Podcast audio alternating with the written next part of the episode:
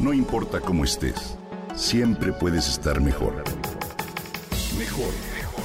Con Reavivadas.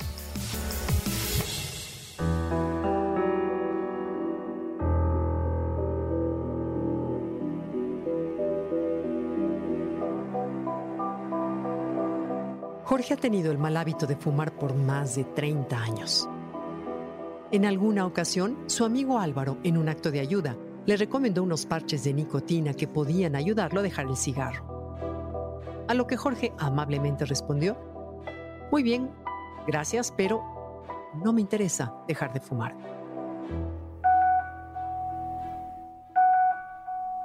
Con el tiempo, los daños causados por su adicción comenzaron a notarse en la salud de Jorge.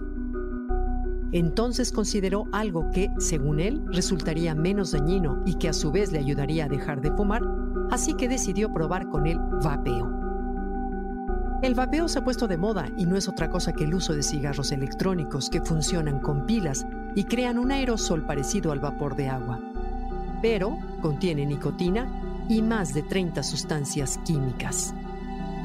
El aerosol se inhala y llega a los pulmones desde donde la nicotina y los químicos llegan al torrente sanguíneo. Contrario a lo que muchos fumadores creen, como es el caso de Jorge, el vapeo es igual o peor para la salud que el cigarro. Los vapeadores suministran nicotina adictiva equivalente a 20 cigarros. El vapeo entrena al cerebro para recibir más nicotina, lo que provoca el deseo de vapear aún más.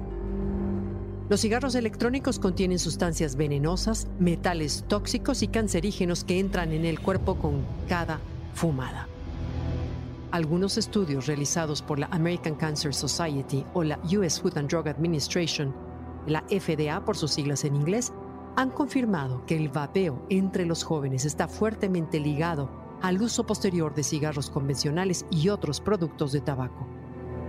El uso de cigarros electrónicos o vapeadores les resulta atractivo ya que estos se pueden encontrar en el mercado de diversos sabores como amaretto, café, chocolate, menta o frutas y pueden ser la puerta de entrada para que deseen experimentar con otros productos de tabaco más dañinos.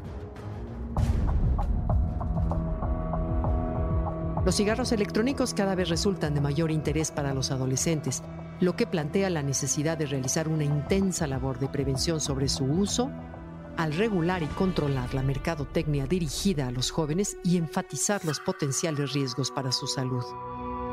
Dejar de fumar claramente tiene muchos beneficios. Pero los fumadores que cambian a los cigarrillos electrónicos aún enfrentan graves riesgos para su salud. Es importante dejar de consumir nicotina en cualquiera de sus formas.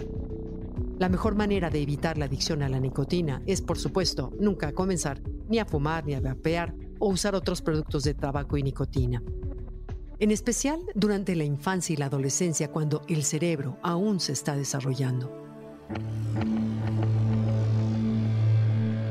Es importante que como papás hablemos con nuestros hijos sobre el tabaquismo, el vapeo y las consecuencias que conllevan al uso de estos.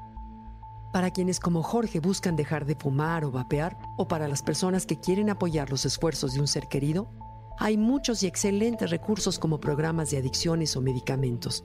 Incluso páginas como smokefree.com en inglés y español, que ofrece consejos y herramientas para quienes desean dejar atrás el mal hábito de fumar.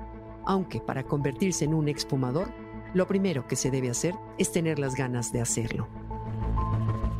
De nada servirá si no se tiene la intención o el interés por alejar este vicio de nuestra vida. El placer es momentáneo y las consecuencias son para toda la vida. Dejar la nicotina sin duda puede ser difícil, pero en verdad vale la pena.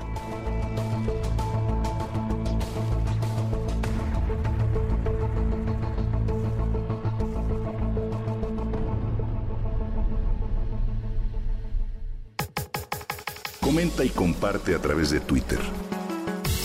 No importa cómo estés siempre puedes estar mejor. Mejor, mejor, mejor.